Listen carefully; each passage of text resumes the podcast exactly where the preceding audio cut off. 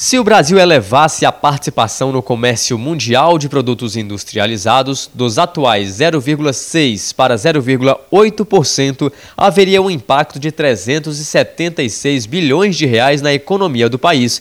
É o que apontam dados levantados pela Confederação Nacional da Indústria, a CNI. A projeção aponta que o resultado representaria um salto de 21 bilhões de dólares por ano nas exportações brasileiras. De acordo com o levantamento, o Brasil expandiu a participação no no comércio mundial de 0,9% para 1,2% das exportações mundiais nos últimos anos.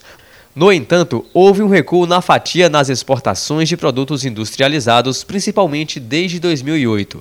Na avaliação do presidente do Grupo Farma Brasil, Reginaldo Arcuri, o Brasil precisa adotar estratégias que ajudem a superar os resultados negativos dessa cadeia. Segundo ele, é necessário que o governo e iniciativa privada elaborem planos conjuntos em busca de melhores quadros em relação ao mercado internacional. Se nós olharmos para os dados desse ano, nós vamos ver que o fenômeno não é episódico e que a posição do Brasil não melhora. Ao contrário, piora, seja nas exportações, seja nas importações. E, portanto, nós temos que ter, ao lado dos avanços nas negociações comerciais, na evolução dos mecanismos de defesa, nós temos que ter também um enfrentamento conjunto setor privado e governo para resolver essas questões do custo Brasil. A crise provocada pela pandemia do novo coronavírus foi responsável pela queda de 20% das exportações de produtos manufaturados brasileiros entre janeiro e setembro de 2020.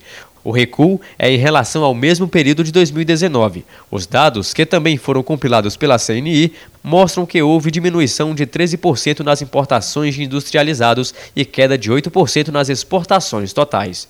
Reportagem Marquesan Araújo.